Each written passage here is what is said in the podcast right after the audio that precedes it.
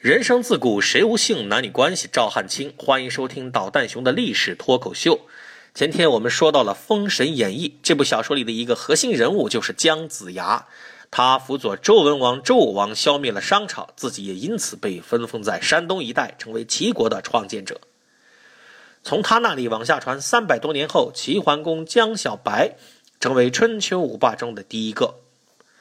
从历史事实来看，齐桓公这个人一身毛病，五毒俱全，唯独有一个大优点，而这个优点对于统治者非常重要，那就是善于放手，重用人才。他成为霸主的那些连台好戏，看上去他是主角，但导演兼编剧其实都是他的宰相管仲。他们君臣密切合作，干一番大事业，前提是齐桓公首先得成为齐桓公，也就是得做了国王，而他能够得到王冠。还得感谢另一个人的乱伦行径。通盘看下来，齐桓公做国王，机会来自乱伦，失败归于放纵。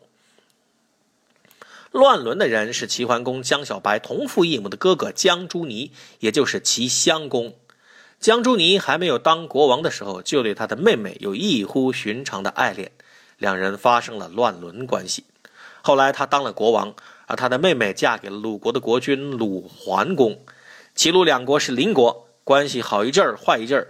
既然齐国的公主嫁给了鲁国的国王，那夫妻俩有蜜月，两国关系自然也会有一段蜜月。鲁桓公带着新婚的妻子到齐国来访问，这一来，齐襄公管不住自己，偷偷的又跟妹妹，也就是现在鲁桓公的夫人，鲁国的国母幽会了。原始群婚时代，人类分不清兄弟姐妹，也分不清姑姑、婶婶、姨姨。伯伯、叔叔，甚至连自己的父亲是谁都不知道。除了跟自己的亲生母亲，一个男子可以和任何女性发生关系，一个女子也可以和自己儿子以外的任何男人发生性关系。原始人寿命短，除了生活条件恶劣之外，近亲繁殖造成的生理缺陷是一个重要原因。但是人类终究还是走出了这种蛮荒时代。到了新石器时代，人类就已经有了相对完备的伦理意识。再往后，陆续形成了同性不结婚、若干代以内的血亲不通婚的规矩。事实上，这种上万年演化出来禁忌非常强大，已经成为人们的潜意识，以至于正常人很难在兄弟姐妹间培养出超越亲情的爱情来。而乱伦的人在思想意识上是突破了这种禁忌，某种意义上，他们是患有精神疾病的人。江朱尼就是这样一个病人。天下没有不透风的墙。鲁桓公知道自己戴了绿帽子，这就相当于鲁国戴了绿帽子，而且是被国王的大舅子亲自戴了绿帽子。这种悲愤和羞耻可想而知。鲁桓公没有沉住气，把夫人痛骂了一顿，估计难免有“我要杀了你这个贱货”之类的狠话。这夫人一听，就跑去跟他的哥哥齐襄公哭诉。齐襄公不但无耻。而且狠毒，他一听就决定下毒手。鲁桓公虽然知道齐襄公是个禽兽，但在外交场合还得顾着脸面，不能就这样和一个强大的邻国撕破脸皮。所以，当齐襄公设宴给他饯行的时候，他不能不出席啊。齐襄公拼命给鲁桓公灌酒，把他给彻底灌醉了，然后让他手下一个姓彭的大力士抱着鲁桓公上车。这个大力士暗中用力，不动声色地勒断了鲁桓公的肋骨，估计骨头刺伤了内脏，造成了严重的内出血。等鲁桓公坐着马车一路回到鲁国时，人们发现他迟迟下不了车。上去一看，国王已经死在车里了。鲁国人不是傻瓜，找个医生一看就知道这不是喝酒喝死的，立刻向齐国提出了严重抗议。诸侯各国也很快就知道了。要知道。杀死一个国王，那是弥天大罪。一时间，国际舆论压力很大。齐桓公于是丢卒保帅，拿那个姓彭的大力士当替罪羊，把他给处死了。齐襄公做人无底线，不但暗杀鲁桓公，跟自己的妹妹乱伦，还随意处决看不顺眼的大臣，弄得朝里乌烟瘴气。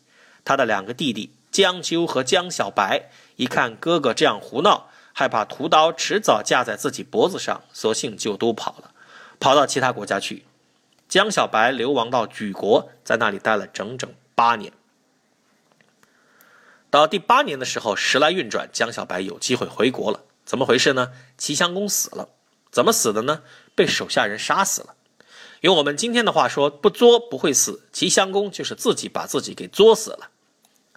他做太子的时候，和一个叫公孙无知的王室成员不和。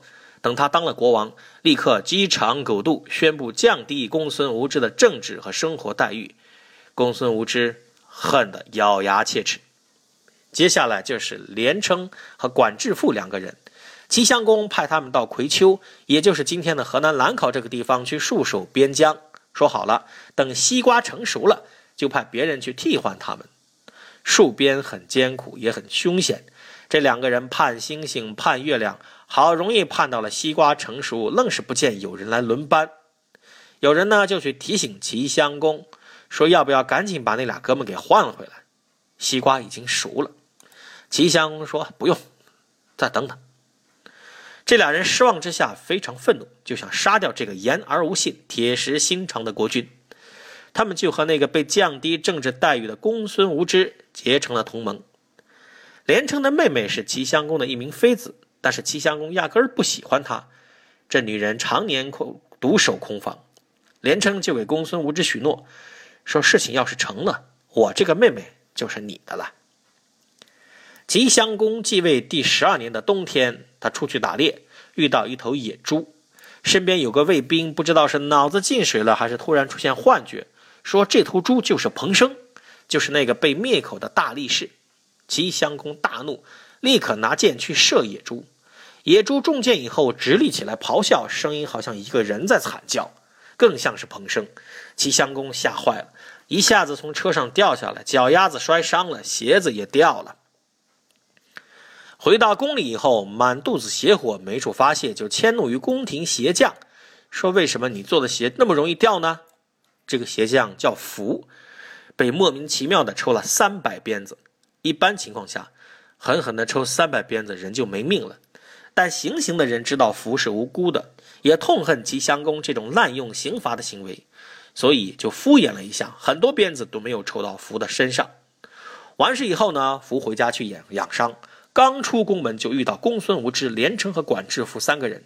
这哥仨也是听到齐襄公受伤了，想乘机来干掉他。福一看，就警告他们说：“国王现在受惊了，宫里提高了戒备，你们这样进去，怕是没有胜算。”这帮人不信，福就让他们看身上的伤，还真是把他们给骗住了。福说：“你们等着，我去给你们打探一下。”这个福真是忠心耿耿。齐襄公那样对待他，他还是要保卫国王。他把齐襄公藏在门背后，自己召集起来一帮忠于国王的人攻击那三个反叛者。但是对方人多，符和其他人都被杀死了。公孙无知到处找齐襄公，后来发现门扇底下有一双脚，打开一看，正是瑟瑟发抖的齐襄公。这个昏庸的国王，末日终于到了。公孙无知杀了齐襄公，自立为齐王。不过他的好日子也没有多久。他到雍陵这个地方去游玩，结果被人给杀了。因为以前他也得罪过当地人。国不可一日无君。流亡在外的江小白经过一番运作，回国当了国君。这就是齐桓公。他怎样成为霸主，不是我今天要谈的主题。我想说的是，齐桓公骨子里是一个情欲旺盛而自制力很差的男人。管仲在世的时候，政务都交给他去办。齐桓公自己躲在宫里玩女人、喝美酒、吃美食，这都不是问题。等管仲一死，找不到像他那样五百年才能出一个的政治天才，齐桓公自己根本没有治国理政的能力，齐国也就迅速走了下坡路。齐桓公好色，有三个夫人，六个如夫人。那时候还没有三宫六院这个说法，不过一个男人要和九个女人周旋，也相当忙碌了。三个夫人的肚子不争气。六个如夫人却是一个人生了一个，六个儿子王位只有一个，当然要争得头破血流。齐桓公死后，六个儿子的暗斗变成了公开的内战，真刀真枪的干上了。宫里的人为了躲避丧事，等这帮人打完了，尘埃落定了，才来收尸。齐桓公的尸体已经在床上躺了整整六十七天。什么情况呢？史书说尸体高度腐烂，虫出于户。连虫子都爬到门外面去了，到了这个程度，尸体就只能用铁锹铲到棺材里去了。这以后，齐国继承人的问题一直没有妥善解决。好几代君主都是打打杀杀的上台，又打打杀杀的垮台。后来呢，这政权就落到了田姓人家手里，姜家彻底了失去了自己的王位。其实，无论是喜欢乱伦的齐襄公，还是喜欢纵欲的齐桓公，他们对于齐国兴衰的影响，再次证明了人治而非法治的局限性。非民主制度下，专制制度权力交接从来都是非常危险的，充满了不确定性。齐桓公的霸业就彻底毁在权力交接上，他最大的糊涂是没能解决好这个问题。中国历史上短命的王朝，往往都是第二代接班人没有选好，而长治久安的王朝，则是第二代很厉害。总之，齐桓公晚年在政治上留了一个败笔，不但自己死得很难看，也把辛辛苦苦一辈子攒起来的家业败得一塌糊涂。这也证明，老人政治是可怕的。老人精神萎缩，思想保守，判断力和行动能力都下降，但还要掌握权力，就很容易给国家带来灾难。而这。已经超越了男女关系。人生自古谁无性？男女关系，赵汉卿，请继续关注导弹熊的历史脱口秀。